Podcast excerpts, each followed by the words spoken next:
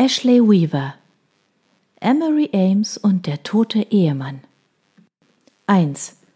Kent, England 1932 Mit einem Mann verheiratet zu sein, den man gleichermaßen liebt und hasst, ist eine echte Zerreißprobe. Es war Ende Juni und ich saß allein im Frühstückszimmer, als Milo aus dem Süden zurück hereinkam. Hallo Liebling, sagte er und hauchte mir einen Kuss auf die Wange.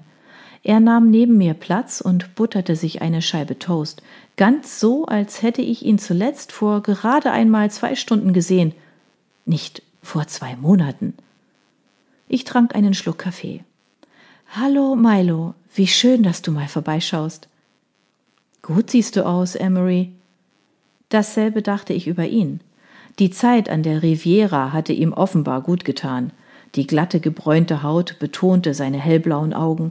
Er trug einen dunkelgrauen Anzug und saß in dieser typisch lässigen Haltung da, die ihn immer so entspannt wirken ließ, als würde er sich in teurer, maßgeschneiderter Kleidung besonders wohlfühlen. So früh habe ich dich nicht zurückerwartet, sagte ich. Drei Wochen zuvor hatte mich sein letzter Brief erreicht, ein halbherziger Versuch, mich über seinen Verbleib zu informieren, mit der Andeutung, er sei wahrscheinlich nicht vor Ende Juli zu Hause. Monte Carlo wurde langsam langweilig, da musste ich einfach weg. Ja, stimmte ich zu. Es geht doch nichts über einen aufregenden Abstecher zu deinem Landhaus, auf einen Toast und Kaffee mit deiner Ehefrau, um dem Alltagstrott aus Roulette, Champagner und schönen Frauen zu entkommen. Fast schon automatisch hatte ich eine Tasse Kaffee eingeschenkt, zwei Zucker, keine Milch und reichte sie ihm. Ich habe dich wohl einfach vermisst, Emery. Er sah mir in die Augen und lächelte. Ich schnappte beinahe nach Luft. Sein Gegenüber mit dieser plötzlichen, ungeteilten Aufmerksamkeit zu überrumpeln und zu verwirren, war typisch für ihn. In dem Moment tauchte unser Butler Grimes an der Tür auf. Sie werden im Tageswohnzimmer erwartet, Madame. Milo grüßte er nicht. Schon lange war klar, dass Grimes nicht der größte Fan meines Ehemanns war. Er behandelte ihn mit gerade ausreichend Respekt, dass seine offensichtliche Abneigung nicht die Grenze zur Unschicklichkeit überschritt. Danke, Grimes, ich komme gleich rüber. Sehr gut, Madame. Er verschwand ebenso geräuschlos, wie er gekommen war. Milo entging nicht, dass Grimes vage Ankündigung ihn über die Identität meines Besuchs im Ungewissen gelassen hatte. Er lächelte mich an, während er eine zweite Scheibe Toast mit Butter bestrich. Mit meinem unerwarteten Auftauchen störe ich doch nicht etwa ein Stell dich ein mit deinem heimlichen Liebhaber? Ich legte meine Serviette auf den Tisch und stand auf. Ich habe keine Geheimnisse vor dir, Milo. An der Tür drehte ich mich noch einmal um und erwiderte sein Lächeln. Wenn ich einen Liebhaber hätte, würde ich dich das selbstverständlich wissen lassen. Auf dem Weg ins Tageswohnzimmer blieb ich vor dem großen vergoldeten Spiegel in der Diele stehen und vergewisserte mich, dass ich nach der Begegnung mit meinem unberechenbaren Ehemann nicht so wirr aussah, wie ich mich fühlte. Mein Spiegelbild sah mich gelassen an, und ich entspannte mich, die grauen Augen wirkten ruhig und das dunkle, leicht gewellte Haar saß, wie es sollte. Erfahrungsgemäß brauchte ich etwas Zeit, um mich auf Milo vorzubereiten, nur leider tat er mir nicht oft den Gefallen, sein Erscheinen anzukündigen. An der Tür zum Tageswohnzimmer fragte ich mich, wer mein Besuch wohl sein mochte. Grimes mysteriöse Art, den Gast anzukündigen, hatte nichts mit dem Besuch zu tun, sondern mit Milo, Daher wäre ich nicht überrascht, wenn hinter der massiven Eichentür eine so alltägliche Besucherin wie meine Cousine Laurel sitzen würde. Ich betrat das Zimmer und zum zweiten Mal an diesem Morgen war ich erstaunt. Der Gast auf dem weißen Sofa im Stil Ludwigs des 16. war nicht meine Cousine Laurel. Nein, da saß mein ehemaliger Verlobter. Jill! Hallo, Amory! Als ich eintrat, stand er auf und wir starrten einander an. Gilmore Trent und ich hatten uns schon jahrelang gekannt und waren bereits einen Monat verlobt gewesen, als ich Milo kennenlernte. Die beiden Männer hätten unterschiedlicher nicht sein können. Jill war ein heller Typ, Milo dunkel.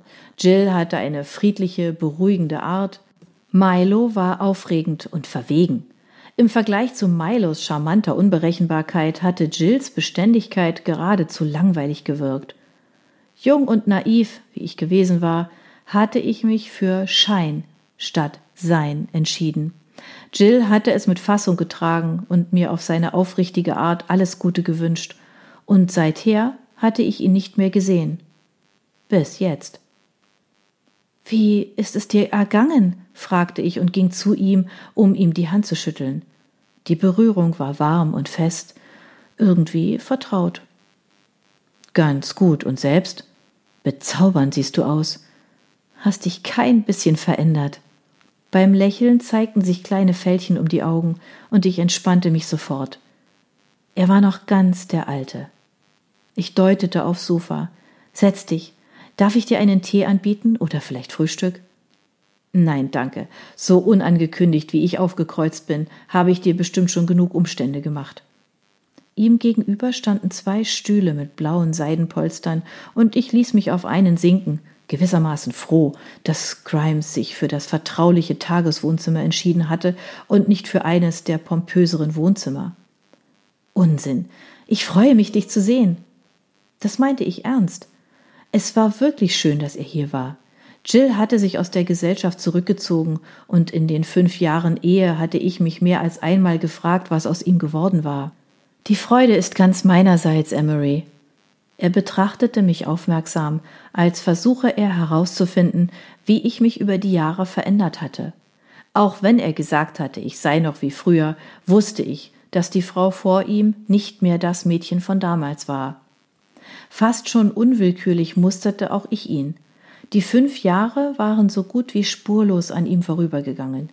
Jill war auf verlässliche, konventionelle Weise attraktiv, zwar nicht umwerfend wie Milo, aber dennoch sehr gut aussehend. Er war dunkelblond und hatte schöne, gleichmäßige Gesichtszüge. Die Augen hatten einen warmen, hellbraunen Ton und schokoladenfarbene Sprenkel, die durch den braunen Tweedanzug betont wurden. Ich hätte dir vor meinem Besuch schreiben sollen, fuhr er fort, aber um ehrlich zu sein, ich war mir nicht sicher, ob du mich sehen willst. Warum denn nicht? Ich lächelte und trotz allem, was sich zwischen uns ereignet hatte, war ich auf einmal froh, hier mit einem alten Freund zu sitzen. Schließlich war ich diejenige, die sich schlecht benommen hat. Ich bin eher überrascht, dass du mich sehen willst. Schnee von gestern. Er beugte sich leicht nach vorn, was seinen Worten Aufrichtigkeit verlieh. Ich habe dir doch schon damals gesagt, dass niemand Schuld hat. Das ist nett von dir, Jill. Nun ja, wo die Liebe hinfällt, nicht wahr? Er sagte das leicht hin, aber seine Mundwinkel zuckten, als wäre nicht klar, ob er das ernst meinte und als würden die Lippen kein richtiges Lächeln zustande bringen. Ja, mein Lächeln verblasste. Da kann man nichts machen. Daraufhin lehnte er sich wieder zurück und der vertraute Augenblick war vorbei. Wie geht es Milo? Sehr gut. Er ist frisch von der Riviera zurück. Ja, in den Klatschspalten habe ich von seinem Aufenthalt in Monte Carlo gelesen. Ich konnte mir nur vorstellen, was da wohl gestanden hatte. Innerhalb der ersten sechs Monate unserer Ehe hatte ich begriffen, dass ich besser nicht so genau wissen wollte, was die Boulevardpresse über Milo zu berichten hatte. Einen Augenblick lang herrschte betretenes Schweigen. Ich nahm eine Schachtel Zigaretten vom Tisch und bot ihm eine an, obwohl ich wusste, dass er nicht rauchte. Zu meiner Überraschung nahm er eine und holte ein Feuerzeug aus der Jacketttasche. Er hielt die Flamme ans Ende der Zigarette und nahm einen tiefen Zug. Was hast du in den letzten Jahren gemacht? fragte ich. War die Frage überhaupt angebracht? Anscheinend lag über fast jedem Thema ein Schatten der Vergangenheit, Soweit ich wusste, hatte er England eine Weile den Rücken gekehrt, nachdem sich unsere Wege getrennt hatten. Vermutlich waren seine Reisen nach unserer Trennung nichts, was er mit mir besprechen wollte. Außerdem hatte es eine Zeit gegeben, in der wir gemeinsam gereist waren. Früher, als noch niemand von uns übers Heiraten nachgedacht hatte, waren unsere Familien oft gemeinsam im Ausland gewesen, und so waren Jill und ich enge Freunde und Vertraute geworden. Gutmütig hatte er mich auf der Suche nach malerischen Orten und bei Entdeckungstouren durch antike Ruinen begleitet, und abends leisteten wir uns in den Aufenthaltsräumen der Hotelsgesellschaft, während unsere Eltern bis zum Morgengrauen in den örtlichen Nachtlokalen unterwegs waren. Noch immer erinnerte ich mich von Zeit zu Zeit gern an unsere gemeinsamen Abenteuer und die langen, ungezwungenen Gespräche am Kamin. Er stieß eine Rauchwolke aus. Ich bin eine Weile gereist, hab mir die Zeit vertrieben. Bestimmt war es schön, noch mehr von der Welt zu sehen. Weißt du noch, damals in Ägypten? Plötzlich beugte er sich vor und drückte die Zigarette im Kristallaschenbecher auf dem Tisch aus. Hör zu, Emery. Am besten erzähle ich dir gleich, warum ich hier bin. Dank jahrelanger Übung, meine Gefühle zu verheimlichen, konnte ich meine Überraschung verbergen. Natürlich.